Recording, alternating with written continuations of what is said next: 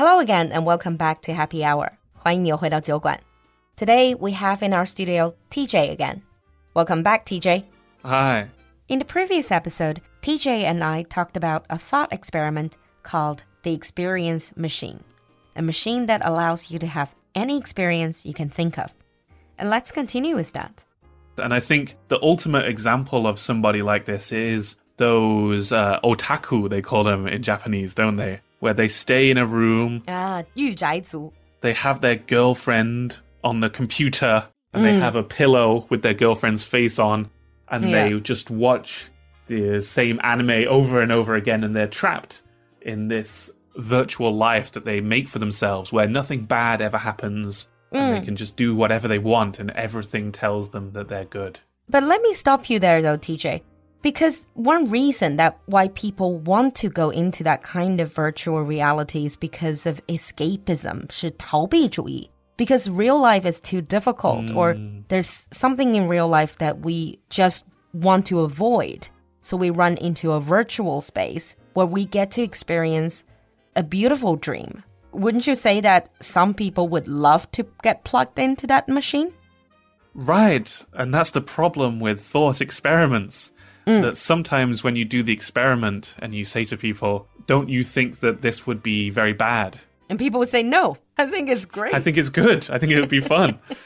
and right, I'm not sure if I completely agree with Nozick as well. Mm. In the modern world, we can see we've already talked about some of them, like video games, mm. dating simulations, virtual pets, and TV. There's lots of things that we use to escape. And if we had a better escape, then maybe we would use it. Not all the time, but some of the time. I'm sure you escape in some ways. Uh, yeah. Actually, I remember years ago, I don't know if you've ever heard of it. Back then, it, there was a quite popular multiverse called Second Life. Yeah, I remember. The very definition, it's all in the name. It allows you to experience a second life, a life that is different from the life that you're living at the moment. Right. What about you? Do you have any of these experience where you sort of indulged in a virtual experience rather than so-called real life? Yeah, when I was younger, mm-hmm. younger, I broke up with my girlfriend, mm-hmm. and I was very lonely, right? Uh, because I was very close to my girlfriend, and I found out that you can download on WeChat a virtual girlfriend, and she's Oh, called really? uh, Xiaobing. And you've tried that.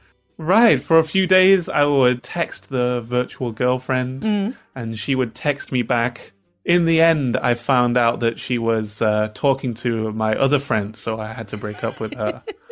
but I don't know if I would want to try a virtual boyfriend, especially knowing that he's saying exactly the same caring, sweet words to other women at the same time. Mm. right, but when life is very hard, that's when Yeah. the virtual reality is so attractive. But- when we're very sad or very lonely. Mm. It does serve a purpose. It can be like a comfort tool. For example, having virtual, you can even, perhaps in the future, you can have virtual family that allows you to experience, especially people who lost their family members, they get to experience the part that they're missing. I'm not sure if that would be good. If I could see my grandma or granddad again, hmm. I think that would maybe be more painful than anything else. Because I know, like Nozick says, I know it's not real. I know it's not them. It would just remind me even more that they're not here anymore. But do you think, or did Nozick think that, you know, if you indulge yourself in this virtual experience for long enough, do you think that people will still be able to tell what is real, what is not? Because if you think about addictions，如果讲到成瘾，比如说现在这种游戏上瘾啊，或者说网络成瘾，isn't it the whole idea that people get addicted to these virtual content that they actually spend more time doing that? Right. Nozick doesn't really talk about that because he just starts the debate. There's so much more that comes on from this, mm-hmm. especially as time goes on and virtual reality and reality become more and more mixed together. Mm-hmm. Then the question of what is real and what is simulated gets very, very complicated. We don't really have time for that today, mm. but it's a very, very good question of does it mean to for something to be real?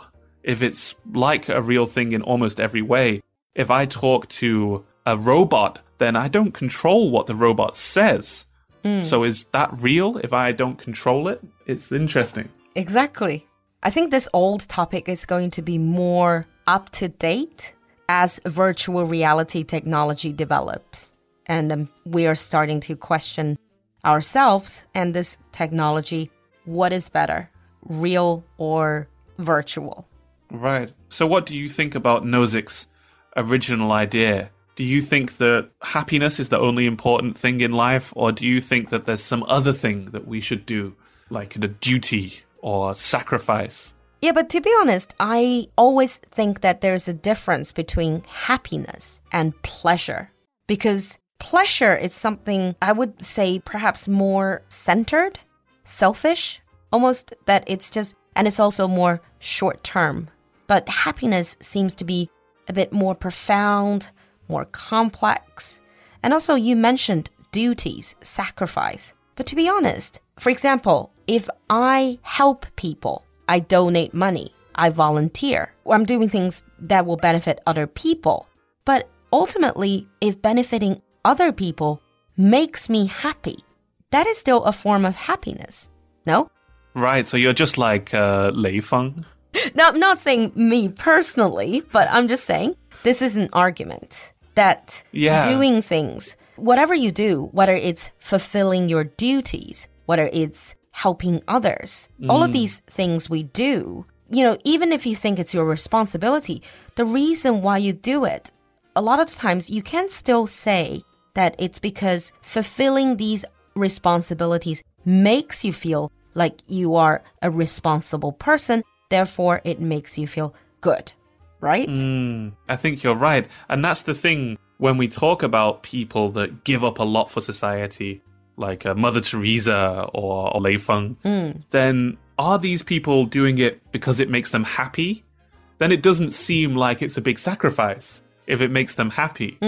But are, are they doing it because it doesn't make them happy, but they think that it is the right thing to do? And that's a question you can only answer by looking inside yourself and say, do I ever do things that don't make me happy, but I do them anyway because I think that they're the kind of thing that people should do? Is it a rational choice or is it an emotional choice? I think we're getting into another really complex topic, as in, is it possible to be completely altruistic? 有没有可能是完全利他不利己的? This is, as far as I know, it's another huge debate, a point of debate.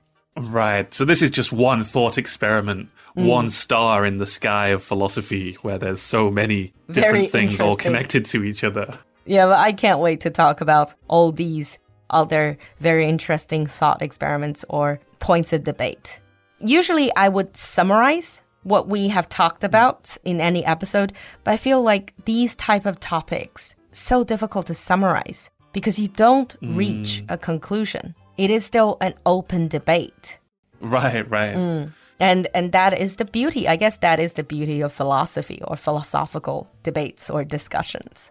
And thank you so much for bringing us this topic.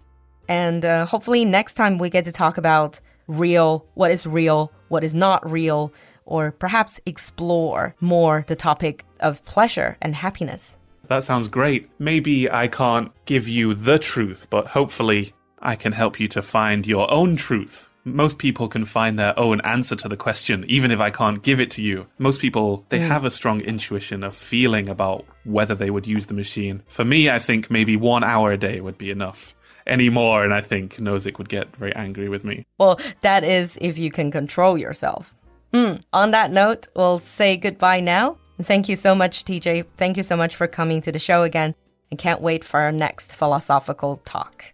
No, thanks for having me. Mm. And for your own thoughts, if you have anything that you would like to agree on or you would like to disagree with us, please leave a comment in the comment section. We're looking forward to see your comments. See you next time. Bye. Bye. 最后两个小通知。 我和安兰的酒馆新一期进阶交流口语课程正式开放报名了， 快来加入我们干货满满、互动多多的课程，让你敢开口、会开口，做主动的终身学习者。同时，酒馆超值轻课雅思考官口语模考训练营第二期正式开启报名，由雅思前考官直接公开模考全过程，只要一杯奶茶的价钱，就可以每周近距离围观真实模考。听到考官实时详细打分点评，彻底跳出中式模板的怪圈，你还等什么呢？赶快添加小助手报名吧！小助手的微信号是 l u l u x j g two，l u l u 就是露露，x j g 是小酒馆的汉语拼音首字母，最后一个数字二，l u l u x j g two。进阶课程可以直接询问小助手，报名雅思课程只需要回复“雅思”两个字就可以进入专门的报名咨询群了。我们在群里等你。